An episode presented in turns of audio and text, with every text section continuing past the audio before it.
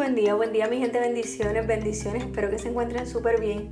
Mira, hoy analizaba madres que tienen, son madres solteras, que están batallando con sus hijos, que, que tienen situaciones particulares y, están enfrentándolo y están tratando de salir hacia adelante. Pero dentro de esas madres que analizaba y por las cuales oraban el día de hoy y, se las presentaban del Señor, eh, esto fue lo que sentí de parte de Dios. Muchas de estas mujeres están batallando porque sí, porque han tenido malas situaciones, porque han tenido malas experiencias, porque los padres de sus hijos no han sido responsables, porque han tenido simplemente errores que podemos cometer cualquier ser humano.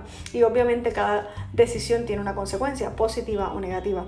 Pero también Dios me hablaba sobre muchos hombres y muchas mujeres que simplemente por el hecho de que no pueden estar solos, que siempre tienen que estar, tener pareja, que tienen que estar acompañados, eh, solamente lo que hacen es tomar malas decisiones y cada vez es de mal en peor. Son las mujeres que tienen tres y cuatro hijos eh, con distintos apellidos, no se sientan ofendidas. Yo soy producto de un hogar de padres divorciados. A mí me crió mi padrastro, yo vivo orgullosa de él, yo vivo orgullosa de cómo mi mamá me sacó hacia adelante y me levantó.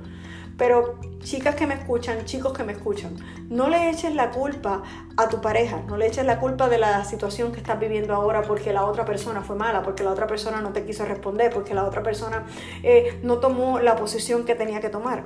Piensa qué decisión estás tomando tú, piensa cuán responsable estás siendo tú. Te puedes equivocar una vez, puedes cometer un error, claro que sí. La otra persona no te sabe valorar, claro que sí. Pero si tú estás en un ciclo repetitivo y puedes identificar en tu vida un patrón de pareja, sexuales, un patrón de parejas que se casan y se divorcian al poco tiempo. Si puedes identificar que realmente tienes cuatro hijos que son una bendición, pero son cuatro hijos de cuatro relaciones diferentes, ¿qué le estás enseñando a tus hijos?